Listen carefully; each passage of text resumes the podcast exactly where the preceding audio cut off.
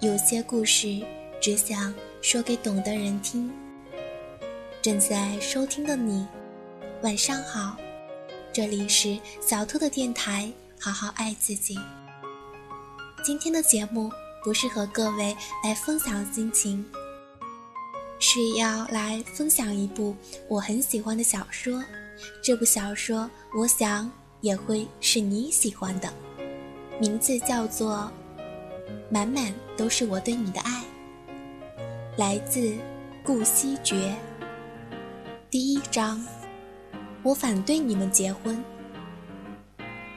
这次去英国回来时，小弟也跟着一道回了国。小弟在英国八年多，他是十岁去外面的，所以中国人博大精深的品质没有好好保留，就被污染了。今天中午，我给花浇水时，听到他在跟朋友打电话，隐约听到一句 “son of a bitch”。我皱了皱眉，拿起沙发上的抱枕丢过去。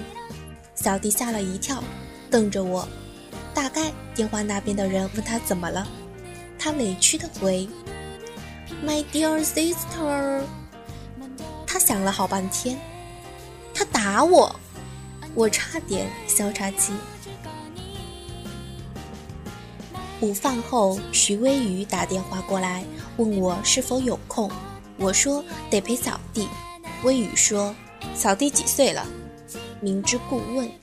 我说：“十八。”微雨回：“成年了，放着吧，不会出事的。”扫地在旁边看着我打电话，直到我挂断，他才悠悠说了一句：“我反对你们结婚。”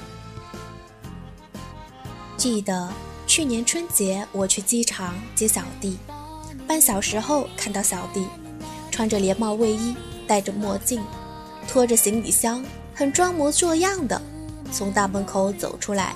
看他还要迎风婆一下头发时，我按了喇叭。小弟看到我的车子，马上弯着背，猥琐的跑过来，谄媚道：“姐，你来啦！”我说：“你小小年纪戴什么墨镜？”你一只手上戴两只戒指干嘛？头发也那么长，遮住眼睛，难看死了。小弟被我说的垂头丧气，坐在副驾驶的男友低着头，隐忍着笑。小弟上车后不敢对我反驳，只能壮着胆对嘲笑他的徐少发飙：“你凭什么笑我啊？小心我不让我姐嫁你！”微雨呵了一声，这是他比较计较的话题。我者杀无赦。是亲弟也不行，我有些担心的看了他一眼，结果他说：“那我叫你姐不就行了？”我这次去小弟那儿旅游，玩了一周，所以晚上徐微雨来接我吃晚饭。在车上，他问我：“My heart, when we sex？” 微雨在德国六年，德语一般，但英语上佳。我温柔回：“你在德国那么多年，怎么没学到他们半点优点呢？”微雨委屈道：“什么优点？严谨、严苛、自律。”仔细想想，跟微雨是从小就认识的，他并不是个很善言辞的人。到德国去之后，就更加不善言辞了。不过对着我，倒是经常色眯眯的。我记得有一次，他看我心情很好，就大胆地问：“迪尔小西，你可知道我从小学就开始暗恋你了？”我惊讶：“你感情发育的好早呀！”徐微雨很受伤，大概觉得伤一下是伤，伤两下也是伤，于是破罐子破摔，问：“你到底从什么时候开始注意我的？说。”我苦苦思索一番。从你小学下课跑我面前用 S 型走路开始。说起小学，有一次回母校，我在一棵以前经常跟朋友靠着说话的梧桐树上，看到用小刀刻的两个名字：顾清溪、徐微雨。说不感动是骗人的，因为多么的严谨啊！只不过老家的梧桐是市树。据说是受保护的，徐少爷麻烦下次写名字，你能不能把我名字写在你下面啊？我好没安全感的。不过比起我，徐微雨的安全感似乎更加欠缺。他出门总是要再三问我：“清晰，我带钥匙了吗？清晰，打我一通电话，我感觉一下手机在身上吗？”我每次都睡得好好的，被他吵醒。接过他递过来的我的手机，勉为其难的打他电话。然后看他从衣袋里一边拿出手机，一边往外走，嘴里还说着：“嗯，一大早就开始想我了啊。”貌似他欠缺的不是安全感，而是欠虐。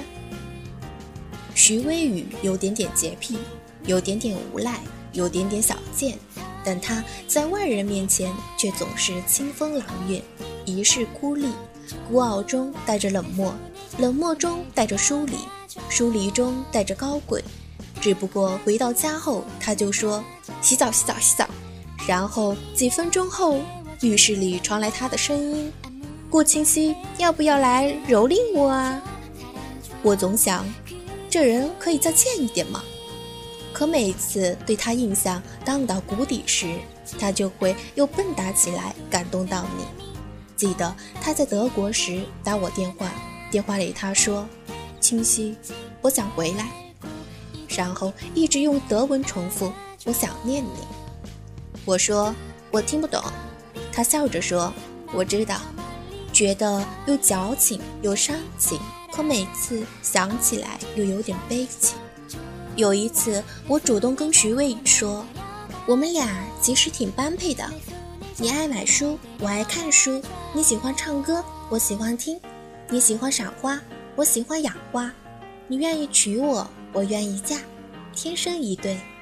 微雨看了我一眼，喂，那你之前还逆天而行那么长时间，所以我们最终顺应天命的准备结婚了。这是我第一次去试着录制小说，如果有任何意见和建议。希望你能够直接告诉我，这里是 FM 三四三三九零，好好爱自己。这是来自顾惜觉的小说，满满都是我对你的爱的第一章，希望你能喜欢，希望每一天你都是幸福的。各位，下次见，晚安。